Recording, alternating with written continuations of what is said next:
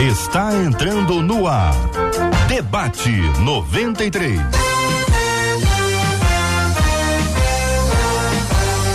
Realização 93 FM. Um oferecimento Pleno News. Notícias de verdade. Apresentação J.R. Vargas. Alô, meu irmão. Alô, minha irmã. Aqui fala J.R. Vargas. Estamos de volta, começando aqui mais uma super edição do nosso debate 93 de hoje, nesta sexta-feira, dia 5 de novembro de 2021. Que a bênção do Senhor repouse sobre a sua vida, sobre a sua casa, sua família, seu trabalho, sobre todos os seus, em nome de Jesus. Bom dia para ela, Marcela Bastos. Bom dia, J.R. Vargas. Bom dia aos nossos queridos ouvintes. Como é bom sabermos e nos lembrarmos lembrarmos de que as palavras de Jesus são espírito e vida e são essas palavras que a gente espera ouvir hoje aqui no Debate 93. Muito bem, minha gente, estamos aqui no nosso Debate 93, falando aqui dos estúdios da 93 FM no lindo bairro Imperial de São Cristóvão. Está com a gente já aqui no nosso estúdio da 93 o reverendo Felipe Teres. Reverendo Felipe, bom dia, seja bem-vindo ao Debate 93 de hoje, meu irmão. Bom dia, JR, bom dia, Marcela, os nossos ouvintes de hoje. Um prazer enorme estar aqui aqui com vocês nessa manhã para a gente falar sobre a palavra de Deus. Dos estúdios da 93 FM na casa dele, o pastor João Emílio. Bom dia, pastor João Emílio. Seja bem-vindo ao debate 93 de hoje, meu irmão. Bom dia, JR, Marcela, os demais debatedores e a todos os nossos ouvintes. Muito bom estarmos juntos na 93 FM nesta sexta-feira, onde você naturalmente vai interagir com a gente. Esse é o debate 93 com grande interatividade. Você conversa com a gente, você dá sua opinião sobre o assunto, você apresenta perguntas, você faz seus comentários. Fique muito à vontade para você interagir com a gente. As plataformas são várias. Primeiro, você pode falar com a gente pelo nosso WhatsApp da 93 FM. É o 21 96803 8319 21 96803 8319. Muito bem, você fala com a gente também no chat do Facebook e no chat do YouTube. Nós estamos transmitindo agora o debate 93 com imagens pelo chat do Face, o chat do YouTube. Você também interage com a gente além do nosso WhatsApp. Então vamos para as transmissões ao vivo. Estamos transmitindo agora pelo site rádio93.com.br rádio93.com.br, pelo Facebook, a página do Facebook da 93 FM em Rádio 93.3 FM. Você também pode falar com a gente e acompanhar o debate 93 no nosso canal do YouTube, minha gente. É YouTube 93 FM Gospel. E assim nós vamos interagindo ao longo de todo o programa de hoje. Você é muito bem-vindo, muito bem-vinda para estar com a gente aqui no debate 93. Debate 93. Debate 93. De segunda a sexta, às 11 da manhã. Muito bem. Chegou na minha vida, me tirou da solidão. A Rádio 93 conquistou meu coração. E aí, minha gente, vamos ao tema do programa de hoje. O ouvinte compartilha com a gente um texto bíblico muito importante do Evangelho de Lucas, capítulo 9, versículos 59 a 62. Escuta só. Lucas, capítulo 9, versículos 59 a 62, que diz assim: A outro disse, Jesus, né? Ele disse o seguinte: segue-me. Ele, porém, respondeu: permite-me primeiro sepultar meu pai. Mas Jesus insistiu: deixa os mortos o sepultar os seus próprios mortos. Tu, porém, vai e prega o reino de Deus. Outro lhe disse: Seguir-te-ei, Senhor, mas deixa-me primeiro despedir-me dos de casa. Mas Jesus lhe replicou: Ninguém que, tendo posto a mão no arado, olha para trás, é apto para o reino de Deus. O que significa olhar atrás? Como isso pode acontecer em nossas vidas? Como se guardar de voltar atrás? São algumas das perguntas dentro da temática de hoje e eu quero ouvir a sua opinião. Querido pastor João Emílio, vou começar ouvindo o senhor sobre esse tema, sobre esse assunto, o texto de Lucas 9, 59 a 62, pastor. JR, o cerne da questão nesse texto do capítulo 9 de Lucas é o preço do discipulado. Nós estamos aqui não apenas neste momento, mas quando Jesus disse, por exemplo, se alguém quiser me seguir, negue-se a si mesmo, tome cada dia a sua cruz e siga-me. Jesus está ensinando que segui-lo tem um preço. Era muito comum é, entre os mestres daquele tempo, quando algum discípulo que, ou quando alguém queria se tornar discípulo de um mestre, o mestre revelar o preço ou o que era requerido para alguém se tornar seu discípulo, seu aprendiz. Então agora Jesus está dando foco na urgência e na superioridade da escolha que tem que ser feita por ele. Então, quando Jesus disse: Olha, é, vocês é, não podem olhar para trás, ele logo está fazendo menção aí quando alguém olha para trás enquanto está conduzindo o arado. O arado, que era puxado por algum animal ou por alguns animais, o homem ia atrás segurando o arado e precisava prestar atenção para que não, ao se distrair, o arado não fizesse um, uma valeta, uma valeta torta. Então a pessoa tinha que ficar concentrada. Jesus usa essa imagem que é muito, era muito comum para mostrar o seguinte: se alguém quer me seguir, então preste atenção, uhum. não olhe para trás olhar para trás na Bíblia, nós podemos nos lembrar, por exemplo, da mulher de Ló, é. em Gênesis, que olhou para trás. O que, que é o olhar para trás? Uhum. É a indecisão, é a resistência em seguir adiante. Quando o povo de Israel, por exemplo, estava no deserto, naquela saída do Egito, muitas vezes ele olhou pelo retrovisor e viu o Egito atrás, começou a sentir saudades do Egito. Uhum. Então, olhar para trás é considerar e começar a ir devagar, a não ir com tudo, seguindo a Jesus. Há uma vontade de voltar atrás. Uhum. Se nós tivermos os nossos corações e mentes, atenções divididos, uhum. então nós não seguimos a Jesus de maneira completa. Muito bem, Reverendo Felipe Teles, queremos ouvir também a sua opinião e a sua palavra. Quero antes anunciar que já está com a gente, para nossa alegria, a querida pastora Nadiege Macário, já presente aqui no estúdio da 93 FM. Já já vai trazer a sua palavra, a sua opinião também dentro dessa temática do programa de hoje. Reverendo Felipe.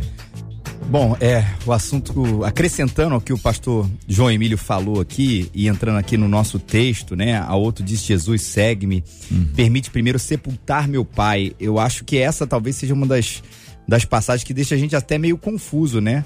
Deixa os mortos sepultar os próprios mortos. É, como assim a gente não pode sepultar o nosso próprio pai, no caso uma mãe, uma pessoa tão querida da gente, como se fosse uma, uma obrigação secundária, né? E aí, a. Uh, a gente vai lembrar do que, que isso se representava para um judeu naquela época e o que, que representava em termos de tempo também de prioridade. Era, de fato, uma das coisas mais importantes da vida. Como o pastor João aqui está falando, Jesus está falando muito sobre urgência e importante. Então ele evoca, inclusive, uma, uma situação de extrema importância para o povo naquela época para dizer assim: olha, existe uma coisa, inclusive, superior àquilo que todo mundo acha importante hoje em dia.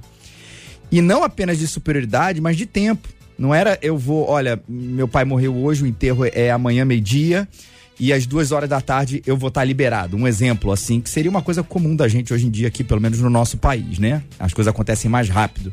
Mas não, aquilo demorava tempo, demorava dias. Então ele está falando da questão da prioridade, uma coisa para aquela cultura extremamente importante, seguir Cristo é maior. E uma coisa de tempo, isso não é para amanhã, isso não é para depois de amanhã, não é para daqui a duas semanas, isso é para o tempo de agora. Então aí a gente começa entrando na cultura da época, entendendo como Jesus está falando dessa superioridade. Como o texto de Lucas também 14, onde Jesus fala, olha, que a seguir a ele, quem não consegue deixar pai, mãe, né, e negar a sua própria vida, não pode ser meu discípulo. Veja que Jesus está estabelecendo o seguir a Ele como uma coisa mais importante do que todas as coisas. E às vezes a gente, né, bota o, o, o, o sepultamento dos pais aqui nesse caso, os outros, mas Jesus coloca, talvez acho que a questão final, até mesmo a sua própria vida. Então não é nem os outros, mas até mesmo você. Seguir a Cristo tem mais urgência e mais prioridade do que é mesmo obedecer os desejos, as vontades, os caminhos do seu próprio coração. Pastora Nadiege Macário, queremos ouvi-la também sobre esse assunto. Bom dia, bem-vindo ao Debate Bom 93. Bom dia, JR, Marcela, quanto tempo estar tá aqui com vocês presencial, né?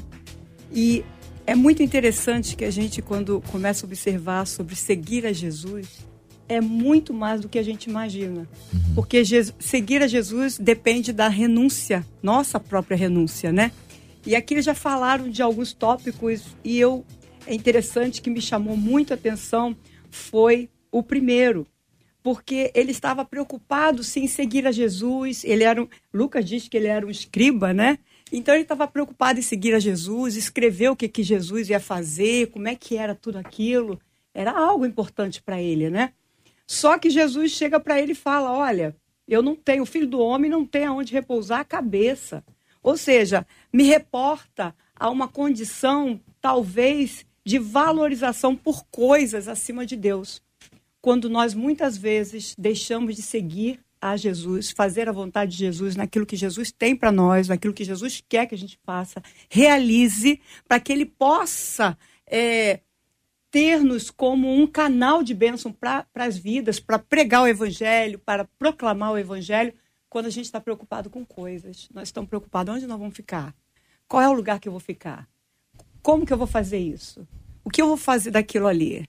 É, então, as coisas estão em primeiro lugar quando Jesus deveria estar em primeiro lugar. Muito bem. Jesus traz para a gente nesse texto uma reflexão sobre aquilo que é prioridade, aquilo que é importante, mas há um título aqui que é importante que a gente insira, ele não é inspirado, mas ele é importante dentro do contexto, que é colocar a pessoa à prova.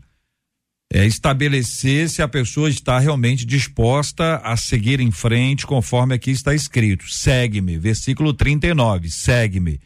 Então essa expressão, ela foi dita em outras ocasiões. Você tem os primeiros discípulos que largaram as redes imediatamente. Tem Mateus, também um discípulo, que deixou a coletoria tão logo ouviu, segue-me. Então, ah, existe uma resistência, e essa resistência é sinal de que esta não é uma pessoa que de fato está com a disposição para servir ao Senhor porque quando Jesus fala segue-me, se alguém não segue é porque resistiu. Ou não? O que, que vocês acham? Fala aí, pastor João Emílio.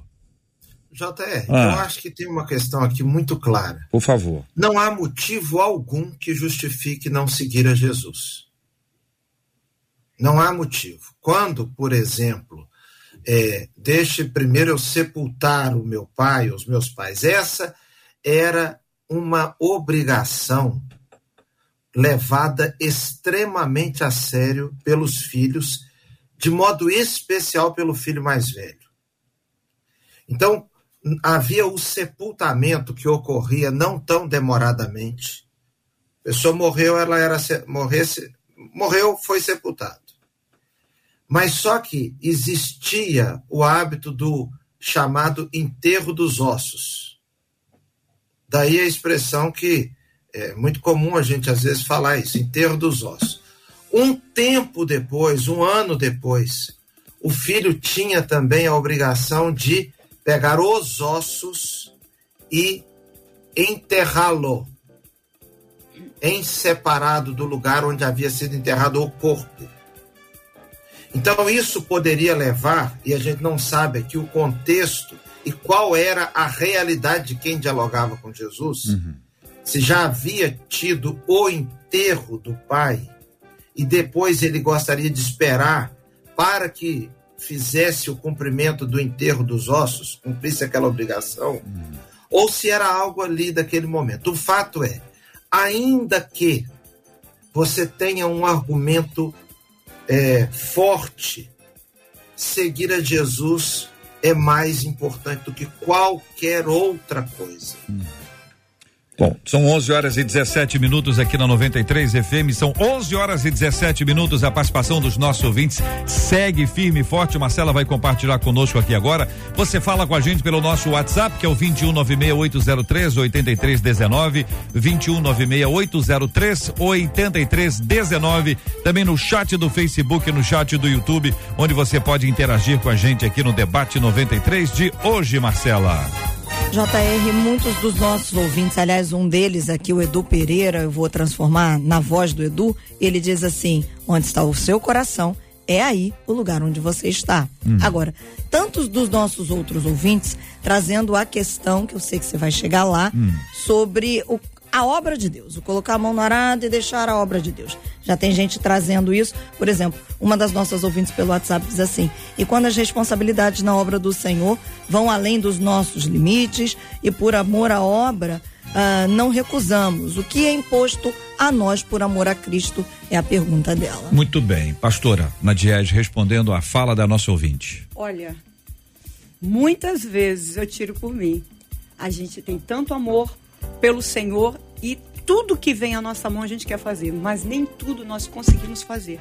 Nós temos que ter responsabilidade também com o nosso tempo, com a nossa família, sim, mas seguir a Jesus e tomar o posicionamento de é, fazer aquilo que nos é possível é, não a nível de, ah, mas eu não posso, tô, tô com compromisso, não vou sair. não- Não, não é isso. É você pegar aquilo que Deus direcionou a você fazer. Né? Você colocar com excelência, mas não abandonar a sua casa, os seus filhos, porque, em primeiro lugar, nós cuidamos também dos nossos filhos, né? Se por acaso essa nossa ouvinte for casada. Então, ela precisa é, cuidar da família, pastorear a família e também, sim, é, ter amor ao Senhor em primeiro lugar para conseguir fazer o que ela precisa fazer. Não é abraçar tudo. Se nós abraçarmos tudo, nós não vamos conseguir dormir e 24 horas não será suficiente. Uhum. A gente vai entrar mais um, um pouquinho mais adiante sobre a questão de, de obra aí, como a Marcela já anunciou. Mas veja, no texto bíblico, no versículo 57 até o versículo 62, estamos lendo Atos, no, é, é, Lucas 9, tá bom, gente? Lucas 9.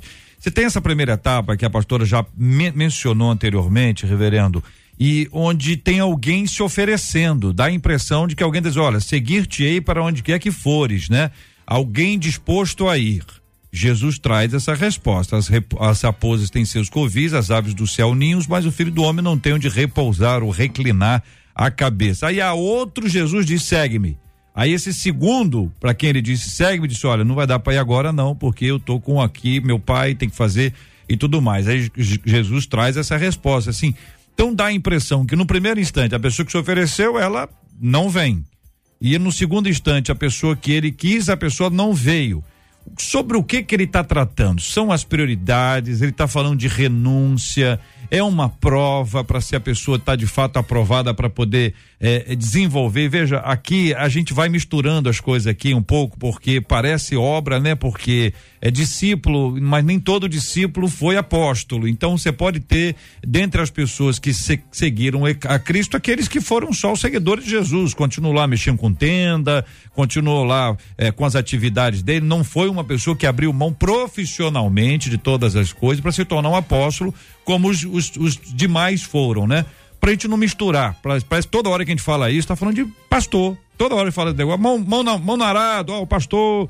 E, por favor, é, é bem mais amplo que isso, né, reverendo? JR, que ponto importante aí que você levantou, né? Porque dá a impressão de que, olha, pastor Felipe, pastor João, a pastora Nadiege, ó, eles, eles, eles abandonaram tudo que tinham para viver do ministério. E aí parece que o texto é aplicado para isso, enquanto grande a maioria, claro, da igreja evangélica não é composta de pastor e de missionário, mas de pessoas que seguem a Jesus, como nós também pastores e pastoras também seguimos a Cristo. Mas esse texto não é aplicado só pra gente, é aplicado para todo mundo. Na verdade, não é um texto inclusive que fala de pastorado, fala do discipulado, desse seguir a Cristo.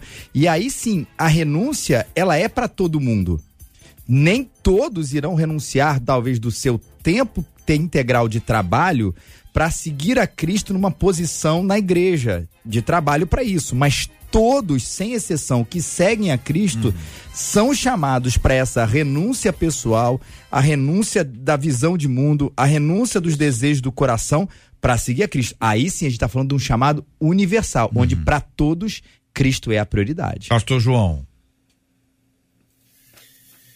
Pas- ô, ô, JR, não tem nada a ver, é, tem a ver, mas não tem nada a ver ao mesmo tempo a questão do discipulado aqui com o termo atividades na igreja. Uma pessoa, às vezes, tem muita atividade na igreja e não é seguidor de Jesus. Isso aí. E a- então, ter muitas atividades na igreja é uma coisa. A gente não deve, por exemplo, deixar de sepultar um pai porque tem que tem uma atividade na igreja. Isso de modo nenhum, isso seria completamente errado. Assim como é errado deixar o cuidado dos filhos para poder ir fazer alguma coisa na igreja. Nossa primeira responsabilidade é com a nossa família. E é, inclusive, a, a responsabilidade mais difícil. Porque é mais difícil cuidar da família do que defender, por exemplo, os ovos das tartarugas, a preservação das baleias, é, as geleiras. Então tem gente que é extremamente desleixado com a própria vida, com a vida do pai, da mãe, dos filhos, e está defendendo as geleiras, por exemplo. Então, isso não tem nada a ver. É seguir a Jesus, é converter-se, arrepender-se dos seus pecados, reconhecer-se como pessoa necessitada de Deus, renunciar à carne, tomar a sua cruz e seguir a Cristo. Então, se seguir a Cristo, se ter a Jesus como seu Senhor, o seu mestre, é, requer que renu, seja renunciado qualquer coisa, uhum. é aquilo que precisar ser renunciado, precisa ser renunciado. Uhum. O, o, o chamado de Jesus é maior do que qualquer chamado. Por exemplo, quando Eliseu estava para seguir Elias, ele pediu para ir despedir-se dos pais. E o profeta Elias deixou ele voltar lá para despedir. Uhum. No caso de Jesus, Jesus disse assim: não, você me siga. Me siga. Porque seguir a Cristo é superior a ter cargo na igreja, a ter ocupação, a limpar chão, a ser recepcionista, dar aula na escola bíblica dominical. E a pessoa pode, às vezes, até fazer tudo isso e não seguir a Cristo. Uhum. Então, a renúncia para seguir a Cristo é a renúncia do mundo, da carne, daquilo que o diabo tem a oferecer. Muito bem, são 11 horas e 25 minutos. Pastora. É por isso que eu falei sobre pastorear a casa. Porque todos nós que seguimos a Cristo, cuidamos. Pastorear é cuidar. Nós cuidamos da nossa casa. Da casa, quando eu falo, é da família, dos filhos. Não adianta eu sair da minha casa para cuidar de pessoas lá fora quando eu abandono os meus filhos de qualquer maneira. Eu não dou a palavra para eles, eu não ensino a orar, eu não, não os abençoo. Então, por isso nós precisamos também pastorear, ou seja, cuidar a nossa casa. Isso para todos que são discípulos de Jesus. Então, ser discípulo é cuidar, ser discípulo é renunciar, ser discípulo é seguir as pisadas de Jesus. Ser discípulo é você não ficar ligado nas coisas passadas, porque quando esse homem, quando o, o, o ele chega aqui para no 29 fala: Senhor, permita-me ir primeiro sepultar meu pai. Ele estava preocupado naquela época com as ações e obrigações religiosas. Quando Jesus fala para ele: segue-me. Quando fala para Eliseu, né? Elias fala para Eliseu, Eliseu ele, ele vai despedir do pai, mas ele também vai é, pegar o arado dele, queimar é, é, servir em adoração, fazer um sacrifício e vai seguir, porque ele se desprendeu das coisas também do passado. O problema é que muitas vezes a gente está seguindo Jesus e está carregando o passado atrás de nós e a gente vai carregando com muita dor quando a gente precisa liberar aquilo que foi feito, porque Jesus disse que nós somos nova criação, nova criatura, as coisas velhas já ficaram para trás. E agora a gente precisa seguir Jesus agora como nova criação. E quando a gente não escuta exatamente aquilo que o senhor está falando, ou seja, vou botar dois exemplos aqui para você interagir com a gente, falar com a gente aqui pelo nosso WhatsApp, falar aqui pelo pelo chat do Facebook, o chat do YouTube para você interagir, apresentando a sua palavra. Vamos ouvir também os nossos queridos debatedores. As duas ocasiões, o senhor falou, o senhor falou e a pessoa por temosa ela não deu ouvidos. Não é que ela não tem ouvido, ela não deu ouvidos. Ela ouviu. Deus falou. Tem uma palavra de Deus para a vida dele, para a vida dela, mas a pessoa é, teima em não seguir aquilo que está sendo ouvido, né? Ok? A pessoa ouviu. A outra coisa é o seguinte: Deus não falou. Deus não falou. Não falou nada, nada, nada, nada, nada, nada. Deus não falou, mas a pessoa cisma que Deus falou. Falou, falou comigo, ele disse para eu fazer isso, assim, só falou com ele, segundo ele. Ninguém mais ouviu nada sobre esse assunto. Eu quero ouvir os dois, os dois debatedores aqui no nosso estúdio. O pastor João Emílio na casa dele. Você, aonde você estiver, compartilha com a gente aqui no debate 93 de hoje. Sua participação com a gente é muito, mas é muito importante. Você pode ouvir o podcast do Debate 93. Encontre a gente nos agregadores de podcasts e ouça sempre que quiser. Este é o Debate 93. Debate 93 com J.R. Vargas e Marcela Barros. Ô Marcela, esses dois temas que eu acabei de colocar aqui agora, essas duas linhas, a gente vai ouvir daqui a pouquinho. Mas até agora, a participação dos nossos ouvintes apontam para onde?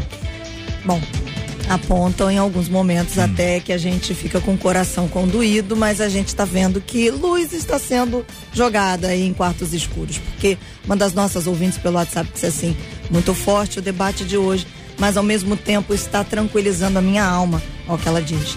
Muitas vezes eu não posso estar mais presente na obra porque tenho dois bebês de dois aninhos e o meu pastor me cobra. Fico sem saída, fico entristecida. Antes de eu ter os meus bebês, eu estava em tudo. Era para colocar a mão na obra, eu estava lá com a mão na arada. Eu cuidava das coisas do Senhor, mas hoje eu tenho menos tempo, menos tempo do que eu gostaria, diz ela, que agora, ouvindo os nossos debatedores, se diz tranquilizada. Quer dizer que ela está com duas crianças em casa, dois De dois filhinhos aninhos, dela, é. e segundo ela, Pastor Felipe. JR, é, esse é um tema, assim, extremamente importante, porque a gente vê essa confusão, um pouco do que os pastores já falaram anteriormente, entre o que, que é a obra de Deus e o que, que é a obra de Deus na igreja ou até através da igreja. E a gente aqui não está deixando de lado isso, só que dizendo que a obra de Deus é alguma coisa maior. Só que o problema na super ênfase na obra na igreja, e quando a gente diz obra na igreja, é tu- tudo a ver com o que a, a Marcela acabou de ler, da nossa ouvinte, significa aquele trabalho de você voluntariado na, na equipe de boas-vindas, na questão do louvor, na presença da reunião de oração, tudo isso que é maravilhoso.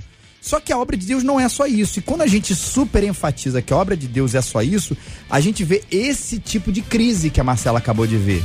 Poxa, meu pastor, e aí é, talvez a é percepção dela, a conclusão dela, quer que eu esteja presente num momento aqui trabalhando, sendo que eu tenho duas crianças em casa. Que a impressão que fica que existe duas crianças em casa que não são obra de Deus, que eu tô deixando de lado.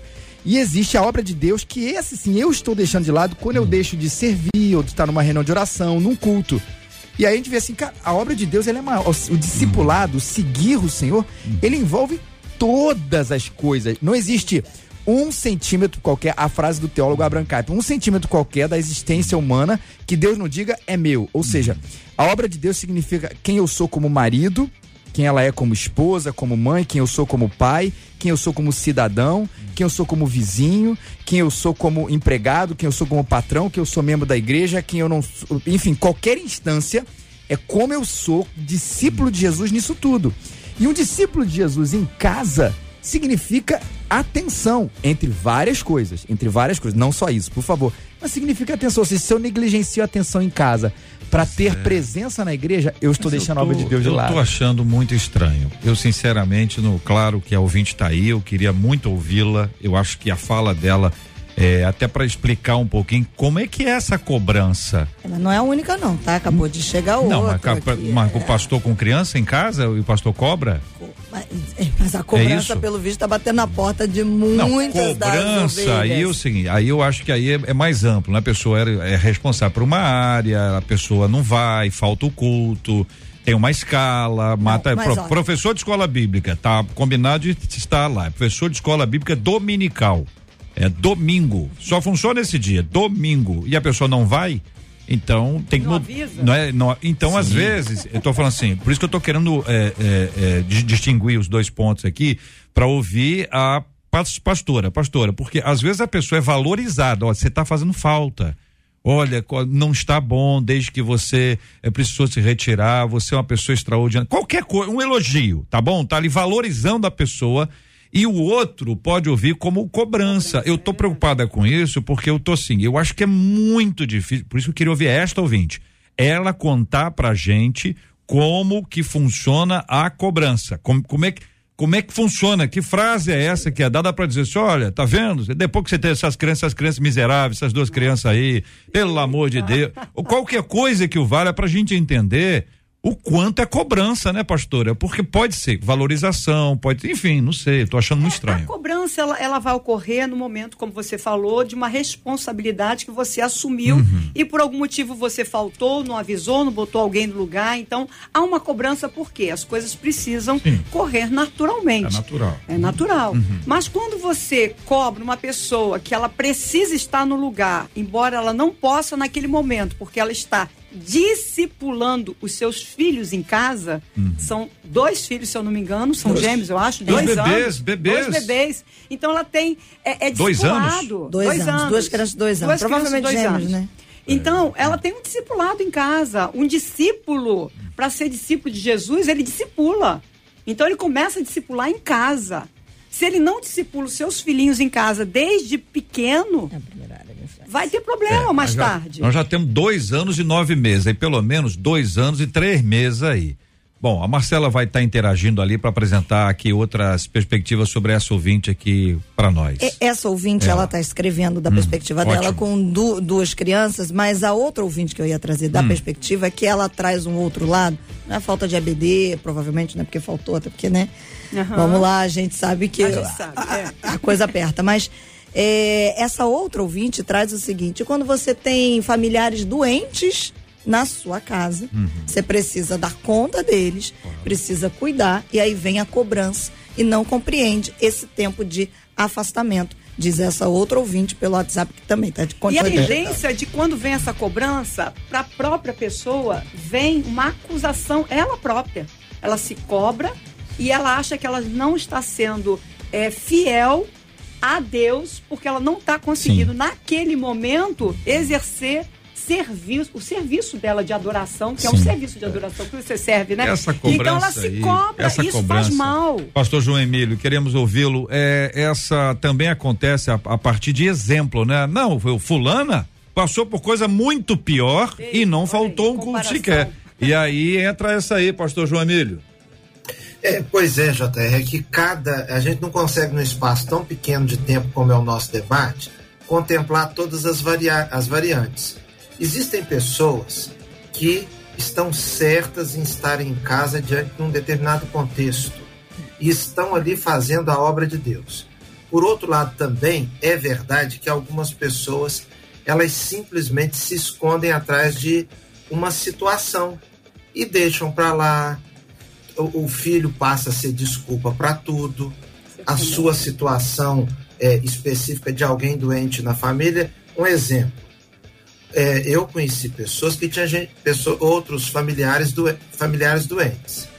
Eles iam para tudo quanto é lugar. Mas quando o assunto era igreja, o familiar era desculpa para não ir. Então, cada situação Hum. tem as suas singularidades.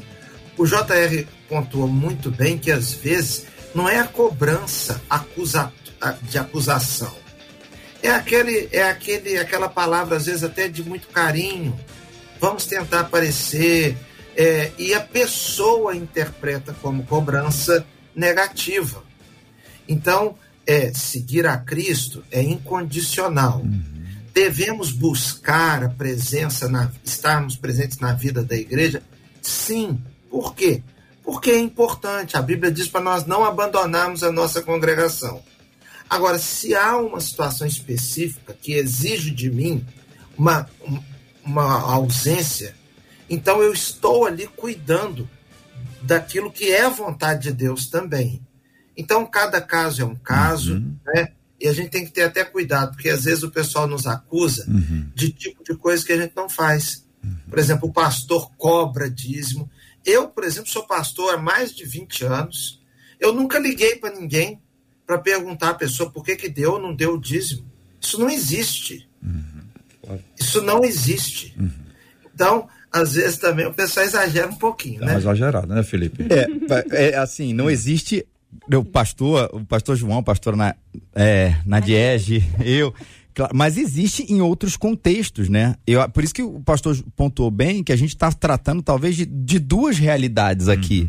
que tem aqueles que assumem uma responsabilidade e acham que tudo na igreja é se eu tiver tempo de sobra e ninguém tem esse tempo de sobra absurdo, né? A gente sempre tem outras coisas, a gente precisa é, é, é, priorizar esse nosso serviço na igreja, principalmente, especialmente quando a gente assume uma responsabilidade. Uhum. Ó, mas existe um pessoal extremamente cobrado, porque é, eu lembro de uma pessoa que trabalhava lá em casa, até faleceu recentemente, e ela não podia tomar a ceia se o se o, o carimbo de dízimo dela não Meu tivesse, Deus. o cartão de dízimo não tivesse carimbado. E isso é uma realidade aqui da cidade, né, ou do, do estado do Rio de Janeiro. Então existe essa coisa. Eu, e a gente ouve um pouco disso de, ah, eu fiz isso, eu fiz aquilo, eu não podia estar tá, é, fazendo isso, podia estar tá fazendo aquilo, eu devia estar na igreja. Uhum. E isso traz uma culpa muito grande. É uma pressão, né? Quando não é fruto, claro. Uhum. É, é, de uma falta de compromisso, que às vezes acontece, e a gente, como pastor, JR, precisa até chamar atenção. Poxa, claro. a gente contava com você ontem, o que, que aconteceu? Que você não foi dar aula para as crianças, não foi é. no compromisso dos jovens precisa falar esse tipo de coisa. Tá. Mas o, o, outro ponto é esse, da pessoa que não pode fazer absolutamente nada que não seja para a igreja, uhum. na igreja, senão ela é cobrada. Olha, a Marcela tá com um caminhão o, de coisa ali. Não, o exemplo da ah. ouvinte chegou, né? Hum. É, ela diz assim: vamos lá. Se chove muito, eu não vou. Ele logo diz: se chover a semana toda, você não vai vir, né? com as duas crianças. A da duas crianças. É. Hum. E aí ela segue. Tem subido ao monte. Aí ela fala: o meu esposo não gosta que eu suba com as crianças. Aí o meu pastor diz assim: tem problema não, eu coloco no colo. Aí ela diz: eu acho que muitas vezes falta compreensão, diz a ouvinte. Então vamos fazer o seguinte: vamos isso. pular esse assunto. É melhor. Pular esse assunto. Porque se isso é isso, já está dito. É. Se isso é isso, eu acho que a resposta já está dada. Às vezes o silêncio também é uma resposta contundente. Você pode ouvir o podcast do Debate 93. Encontre a gente nos agregadores de podcasts e ouça sempre que quiser. 93 FM. Este é o Debate 93. Debate 93. Com J.R. Vargas. Bom, minha gente. Marcela Bastos. Ô, Marcela Bastos, e aí? Deus falou e a pessoa não atendeu. Esse é um ponto que eu vou começar aqui agora. Vamos Cê continuar pedindo. Não, não, não ah, quero mudar, não. Continuar tá, pedindo para os ouvintes mandar, porque eles aí... ficaram parados na questão da. Sim, da não, tá tranquilo, não, dois, tá tranquilo. Dois filhos, tá tranquilo. Deus falou isso. e a pessoa não atendeu. Veja bem, Deus deu a orientação, a coisa foi clara, a ordem foi dada, a pessoa ouviu. Não disse, oh, não ouvi bem, tava meio, o som tava meio ruim aquele dia. Deus falou e a pessoa não atendeu. Como é que trata isso? Como é que trata a pessoa a quem Deus falou, com quem Deus falou e a pessoa ouviu, mas não atendeu? É desobediência. É? é. Hoje e a desobediência tem causa depois, né? Tem resultado. Consequência. Tem consequência, é verdade. Uhum. Eu falei outra coisa. Tem consequência. falei, eu pensei causa falei outra. E é interessante que se eu desobedeci, eu semeei na desobediência. Uhum. Certo? Se eu semeei na desobediência, eu vou dar vida àquela semente. Semente de desobediência. Vai crescer desobediência e são resultados que eu vou colher depois. E depois eu vou botar ainda a culpa em Deus. Hoje, se ouvirdes, né, a voz de Deus, hoje se ouvirdes a voz de Deus, não endureçai o vosso coração, né? O que a Bíblia fala é, é, de maneira super clara para a gente. Obediência é um requisito fundamental no discipulado, fundamental, acima de todas as coisas. E aí acho que é nesse quesito que a gente também, como pastor aí, talvez falando até da atuação, aí a gente precisa, não é cobrar, mas discipular as pessoas para que elas vivam na real obediência. Porque se foi dito, Olha, a minha grande função é dizer assim: se isso foi dito para você, se isso está claro na palavra de Deus, o seu trabalho como discípulo, a sua função como discípulo é obedecer e viver dessa maneira. Pastor João Emílio, quantas vezes num, num evangelismo ou num encontro desses, entre aspas, casuais, nós nos deparamos com uma pessoa que já foi da igreja e hoje está fora. E a pessoa diz: Não, Deus está me falando para voltar mas está difícil. E a gente fala, ó, oh, meu filho, se Deus está falando com você, volta, vamos embora, resolve esse negócio agora, é agora. Nesse... E a pessoa ainda assim resiste, né, pastor João Emílio? É, o problema, JR, é hum. que eu estou com um problema para responder qualquer pergunta. Por quê? Ah. Porque eu queria que os, os, debatedores tivessem visto a cara do JR para encerrar a discussão anterior.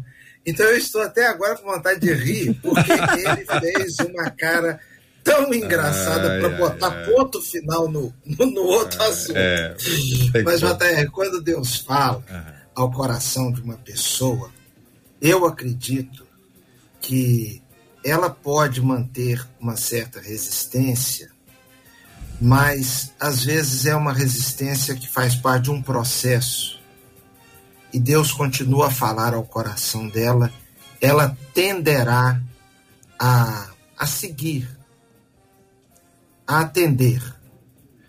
O problema é que quando uma pessoa vai resistindo, resistindo, ela pode ficar com a mente, com os, ouvi com os ouvidos cauterizados. E aí é um Isso. problema sério. Uhum. Porque eu acho que Deus fala com a gente, na maioria das vezes, mais de uma vez a respeito de um tema. Então pode ser que ele tenha falado ao meu coração ontem e eu ainda esteja absorvendo aquilo. É claro que há coisas que são imediatas, que eu preciso tomar uma decisão imediata. Uhum. Quando eu não escuto, pode ser que venha uma imediata repreensão, um imediato sofrimento. Mas eu acredito também que muitas vezes a misericórdia, a graça de Deus vai nos dando outras oportunidades para que nós possamos seguir. Agora, JR, eu queria, hum. dentro aqui do tempo, se for possível, falar a respeito dessa segunda possibilidade, é quando Deus não fala. Eu sei que o senhor estava animado para falar sobre esse segundo tópico. Eu percebi pelo semblante do senhor. Deus não falou, Deus não falou, e, e a pessoa que... insiste em dizer que Deus falou e ou insiste em atender. É, sabe o que é isso, Jota? Hum. Faniquito de crente. Faniquito. Bobeira. Tem coisas que são da nossa vontade. E coisas que estão também assim ligadas a nossos, a nossos preconceitos. Eu me lembro, eu me preparando para vir para o seminário aqui no Rio, 17 anos, uma luta enorme com relação a isso. Orando, a família orando. Acabou um culto em nossa igreja e uma pessoa de uma outra igreja estava me esperando lá na porta do templo. E me chamou e disse: Olha, foi entregue uma revelação na nossa reunião de oração. E os ex, aí a pessoa começa a falar um, um português mais rebuscado, né? Eis que o Senhor te manda dizer. Esse ex aí ela não usa em hipótese alguma, mas quando vai entregar uma profecia, uhum. eis que o Senhor te manda dizer. Se você for para o Rio de Janeiro estudar para ser pastor da Igreja Batista, isso vai ser uma desgraça para sua vida. JR, é, na hora eu fiquei, tomei aquele impacto porque a gente tem direito a dúvidas. Uhum. Um rapaz de 17 anos, no momento daquele, orando, pedindo a Deus resposta, você se pergunta: será que Deus mandou essa pessoa aqui para me falar isso? Já que eu estou pedindo uma confirmação de Deus? Mas eu queria testemunhar o seguinte: a melhor coisa que eu fiz na minha vida, depois de aceitar a Cristo, foi ter vindo para o Rio de Janeiro estudar para ser pastor da Igreja Batista. Não porque a Igreja Batista seja melhor do que nenhuma outra, uhum. mas também não é pior, não. Uhum. mas é porque era a vontade de Deus obediência, para Obediência, é. É, Deus não falou e a pessoa insiste em atender, pastores. Olha, existe uma questão, como o pastor João falou aqui, de uma de uma suposta profecia ou de uma falsa profecia e tem também a questão da minha subjetividade, que eu acho que é um dos problemas terríveis que a gente enfrenta, né? Então eu acho que Deus está falando isso. Deus nunca pediria isso de mim. E às vezes exatamente o que está escrito na palavra que o que ele pede uhum. é que a gente diz que ele não está me pedindo porque eu não quero aceitar. E a gente começa a fazer a nossa famosa interpretação de quem Deus é. Então eu coloco a minha subjetividade, a minha visão sobre Deus acima da revelação de Deus, que é a palavra dele. E aí eu começo a imaginar que ele disse coisas que ele não disse e que também ele não disse coisas que ele disse que está claramente revelado, porque aquilo não encaixa na minha vida. Uhum. E esse é o cerne do meu coração duro. Por isso que a gente precisa sempre se voltar para a palavra, para a objetividade da palavra, para a revelação, para o conhecimento de Deus, quando ele me confronta. E onde ele diz coisas que eu acho que ele não disse, mas está lá muito claro para que a gente obedeça, faça e se submeta. Pastora. Olha, eu vou ser bem curta. Se eu quero seguir a mim mesma, a minha vontade, aos meus desejos, eu vou desobedecer, não vou ouvir. Porque eu vou fazer da minha própria vontade o meu Deus.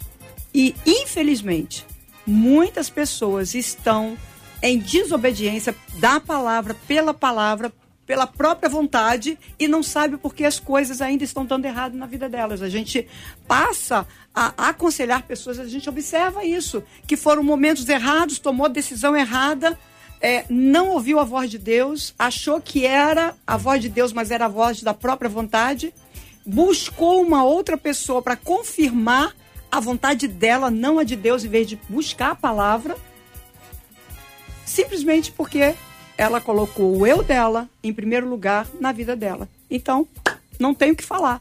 Só vai colher aquilo que ela está semeando na própria vida. Existe uma expressão que eu queria que vocês comentassem, Reverendo Felipe aqui, por favor. É, tô sentindo no coração. Tô sentindo no coração. E sempre aparece alguém para dizer, olha, faça aquilo que o seu coração diz ou que o seu coração manda. E a pessoa conecta essas duas frases, está sentindo no coração, alguém disse para fazer aquilo que está sentindo no coração.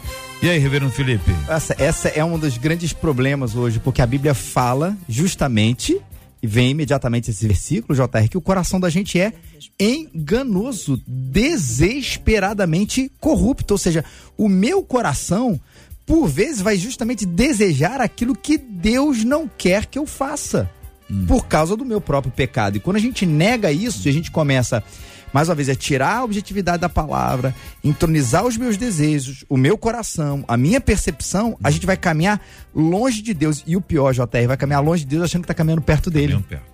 Pastor João, como a pessoa tem certeza, como é que ela pode ter convicção que é Deus que está falando com ela e que não é a voz do coração, não é a voz do povo, não é a voz do, do, do irmão lá da outra igreja, não é a voz dos vizinhos? Como saber que é Deus que está falando com a pessoa. Que conselho o senhor dá?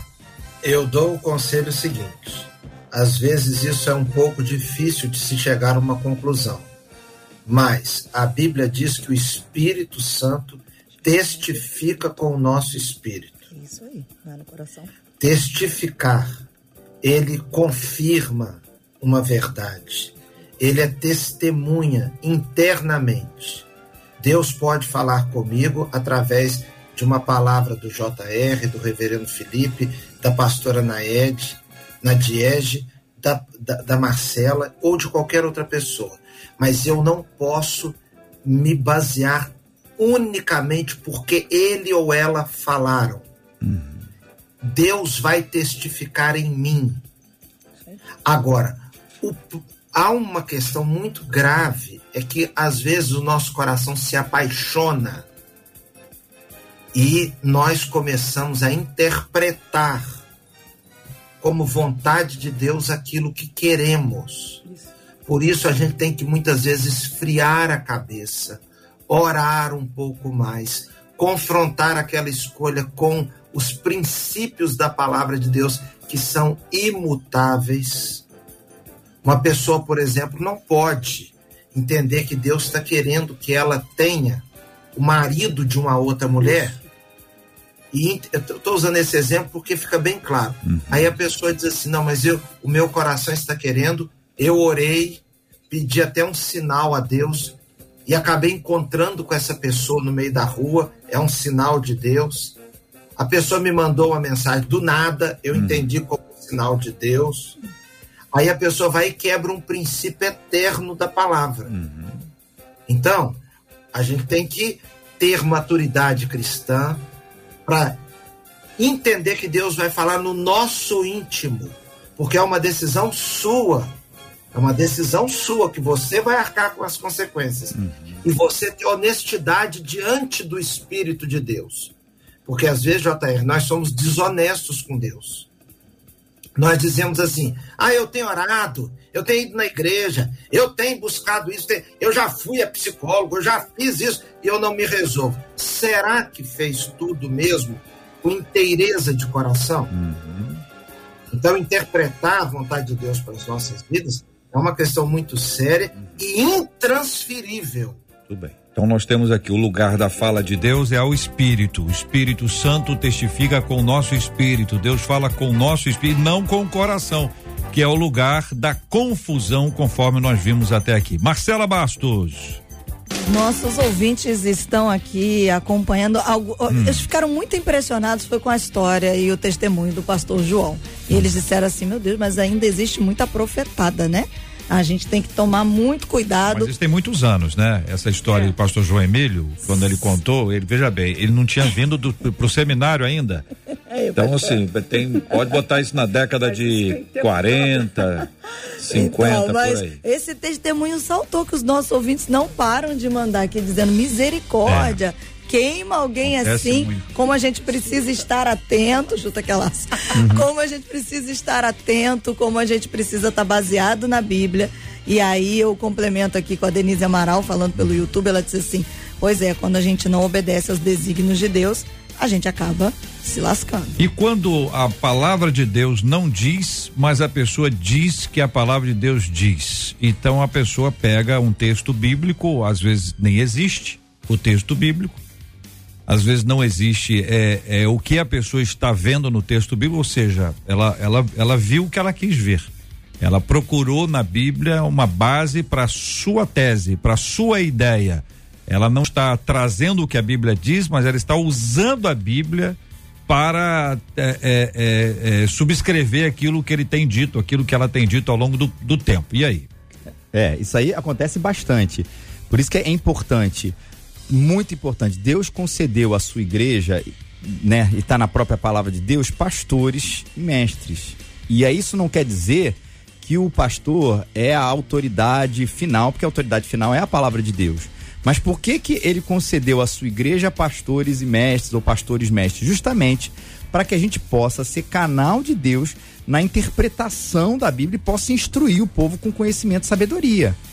E aí eu acho também outro assunto importante para a juntar nisso, o assunto não, outro dado importante nisso é que também eu não, não, não pego a Bíblia pela primeira vez agora e começo a interpretá-la. A gente tá, tá, Esses textos estão sendo lidos, relidos, interpretados, vistos, comentados há muitos mil anos. E aí é importante também da gente olhar para a nossa própria história, porque às vezes tem essa coisa que também o pastor fala um negócio, ó, eu descobri a revelação desse texto de Lucas 9, é que ninguém pode sepultar pai, uhum. né? Aí, assim, ó, olha que está escrito e tudo. E aí você vê que há anos. Jesus proibiu. Jesus proibiu a gente sepultar o pai. Tá aqui, tá aqui na palavra de Deus e tudo. E aí você vê assim, cara, tudo bem, o pastor, o mestre, interpreta o negócio, mas há anos esse texto tem sido lido, colocado, confrontado, dito e redito de outras maneiras. E a importância disso também, da gente olhar para nossa história para ver e ouvir o que Deus disse do jeito que ele disse, tem sido interpretados há muitos anos. Pastora, concorda? Eu concordo, só quero finalizar em cima do que você falou, que os pastores ajudam, etc, pra gente, né, discipular os nossos nossas ovelhas. E essa semana, por exemplo, uma das ovelhas, né, das mulheres que a gente cuida, ela está estudando a Bíblia. Está lá em 1 Coríntios, se eu não me engano. E eu sei que ela, ela mandou um recado muito preocupada. Pastora, eu tô lendo aqui que a gente tem que usar véu, que eu vou precisar ir para a igreja de véu. Por que, que eu não tô vendo ninguém com véu? E eu, eu tô no meu coração, eu preciso botar o véu para poder obedecer a palavra. E eu falei, não, minha filha. Aí eu fui explicar para ela que aquilo era cultural, da época, o contexto. Aí fui explicar para ela. E ela, ai, que alívio eu já estava preocupada porque eu teria que fazer vários véus para poder botar na minha cabeça. Cores diferentes para combinar cores diferentes para combinar, é coisa de mulher. com a máscara. Não, isso aí, essa cores diferente não. Mas entendeu? Então, imagina se ela não tem uma pessoa para orientar. Uhum, Daqui a pouquinho ela está fazendo a, daquilo ali uma regra para ela, né? Quando não é verdade. Né? Pastor João Emílio, concorda, discorda? É, Jota, esse lance de Deus falar com a gente é um dos assuntos mais sérios que nós temos na nossa, na, nas nossas vidas. E assim, eu fico imaginando agora quantos ouvintes estão precisando tomar uma decisão, precisando é, seguir algum rumo, e estão vivendo um conflito. JR, uhum. eu tive uma decisão que eu precisei tomar na minha vida que eu fiquei verdadeiramente confuso durante bastante tempo. E eu orava, acordava à noite, e eu tive para dar respostas com relação a isso por três vezes. E quando eu estava para dar resposta, eu não me sentia seguro. Então eu voltava atrás. Eu estou compartilhando isso porque isso faz parte da nossa vida eu tive decisões na minha vida que eu as tomei com muita segurança e rapidamente. Uhum. Outras não. Por quê? Porque Deus muitas vezes usa uma situação dessa e ele vai te responder, mas terá um processo. Boa parte das coisas da nossa vida cristã são por processo e não são instantâneas. Uhum. Eu gostaria, a cada vez que eu fosse a um culto, recebesse uma palavra e uma direção para uma decisão que eu tivesse que tomar. Uhum. Mas uma coisa clara: compra o carro ou não? Faz isso ou não faz? Quando eu e minha esposa fomos comprar o imóvel onde nós moramos, eu fiquei preso dentro de um quarto, eu me prendi dentro de um quarto, numa sexta-feira, de manhã, e saí daquele quarto só às seis horas da noite, orando e buscando a vontade de Deus. Aquele dia eu senti que eu tive a resposta mas eu podia sair dali sem a resposta, porque eu não marco o horário e o tempo para Deus me responder.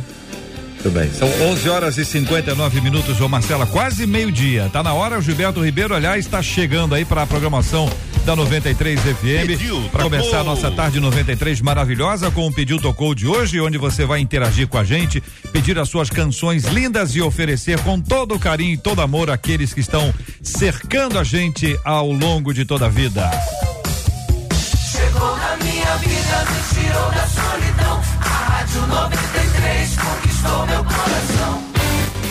Então chegou a hora da gente agradecer, né? Reverendo Felipe, a Lilian Teixeira aqui pelo Facebook disse assim: que tema maravilhoso, amei. E aí a Sônia Morena Flor diz embaixo: amei o debate. Que Deus abençoe cada um dos debatedores. Obrigada, reverendo. Muito bom estar tá aqui, Marcela, JR, pastora Nadiege, pastor João, da gente debater um tema que espero e tenho certeza que possa ser extremamente esclarecedor, transformador na vida dos nossos ouvintes. Uhum. Um beijo a todos e para a Igreja Presbiteriana Raiz um beijo especial. Pastora Ana o Kleber Luiz no YouTube disse assim: Obrigada, Senhor, por esse debate, porque além de mim, muitos estão sendo e tendo um confronto de identidade, é exatamente isso que Deus espera. Louvo a Deus pela vida de cada um dos debatedores. Obrigada, pastora. Eu que agradeço, agradeço a todos vocês. Está aqui pela primeira vez depois da pandemia, né? Então é muito bom estar aqui. E eu quero dizer para esse ouvinte que essa crise de identidade que muitas vezes temos vai ser resolvida e é resolvida pela palavra de Deus. É só a gente é, se alimentar mais dela, se fortalecer e a gente vai tomando posicionamento certo. Quero deixar hoje dois aniversariantes. Um é o meu neto, está fazendo 12 anos, mora em outro local, em outro país, e eu não vou poder estar lá com ele, então ele está ouvindo. Te amo. Parabéns, estou emocionada. Parabéns para você, meu neto lindo. E também o meu genro, que mora perto. Meu genro está aqui e parabéns para você também. Eu também quero falar do irmão Áureo, taxista JR. Uhum. Ele te escuta todo debate. Eu peguei o táxi essa semana e ele estava ligado na 93 e eu falei para ela, essa rádio é boa. Ele falou assim: "A senhora conhece?" Eu falei: "Conheço". Aí eu comecei a conversar com ele e falei que estaria aqui no debate. Ele falou assim: "Eu amo debate. Eu escuto o JR, a Marcela todos os dias. Então tá aí, irmão Áureo, taxista. Muito bem, deixa eu falar pro irmão Áureo, irmão Áureo, muito da nossa audiência a gente se deve exatamente a pessoas como a pastora que traz aqui o seu conhecimento ao longo da, da vida, embora ela seja muito jovem, tem a sua experiência, os seus estudos, compartilhe isso com a gente aqui. E aí todos nós saímos daqui abençoados. Obrigado, pastora. Um abraço, Áureo. Áureo, um abraço. Pastor João, uma ouvinte pelo WhatsApp, tô mostrando pra não dizer que sou eu, tá? Ela não disse Tô o vendo? nome. Tô dizendo. Ela disse assim, Marcela, o pastor João Emílio, ela Hum. colocou, tá? Ó, É engraçado, mas também é muito fofo. Que isso, igreja. Olha, Amo é quando de- ele vem na Igreja Batista É de do muito- Recreio. Ela falou, Deus abençoe o pastor João. Ei, João. É de muito bom gosto ao ouvinte. Hum. É de muito bom gosto. Claro. Posso me despedir já, Marcelo? Isso, pastor. Claro, fofo. Já. Vai lá, pastor fofo. Olha, ô JR, eu quero mandar um abraço a todos aqueles que estão aqui, né, nos acompanharam hoje, a nossa igreja. É, mas eu queria deixar aqui uma palavra de gratidão, JR, porque ontem pregou em nossa igreja, a primeira igreja batista de Irajá, a Marcela, Olha aí. no nosso congresso dos adolescentes, e foi para mim uma grata surpresa é, descobrir o quanto a Marcela é assim tem o dom da palavra, trouxe uma mensagem muito proveitosa e própria para os adolescentes. Louvado seja o nome do Senhor. Muito obrigado, Marcela. Pensa. Glória a Deus. E pro Leandro Maranhão não ficar com ciúmes, ele já disse Mas assim. peraí, pera não, capricho, peraí, deixa eu mudar o tom aqui, a, a trilha. Tem que mudar a trilha, peraí. O que que disse o Leandro, O meu Marcela? pastor João Emílio é o fofo de Irajá. Que que é isso, igreja? É o fofo de Irajá. É, Eu rapaz. aproveito e dou um beijo em todo mundo da PIB de Irajá É que me recebeu com muita alegria, com muito carinho. Esses meninos e meninas que estão pulsando por aquilo que pulsa o coração de Deus. Obrigada, pastor João. Obrigada, pastor William. Pastor Meis, bom demais estar com vocês. JR é muito bom a gente receber o carinho dos nossos ouvintes. Eles estão aqui, ó. Amo o debate no YouTube. Eu também amo o debate. Amo o debate, ouço todos os dias. É uma bênção e nós dizemos louvado seja o nome do Senhor. Louvado seja o nome do Senhor.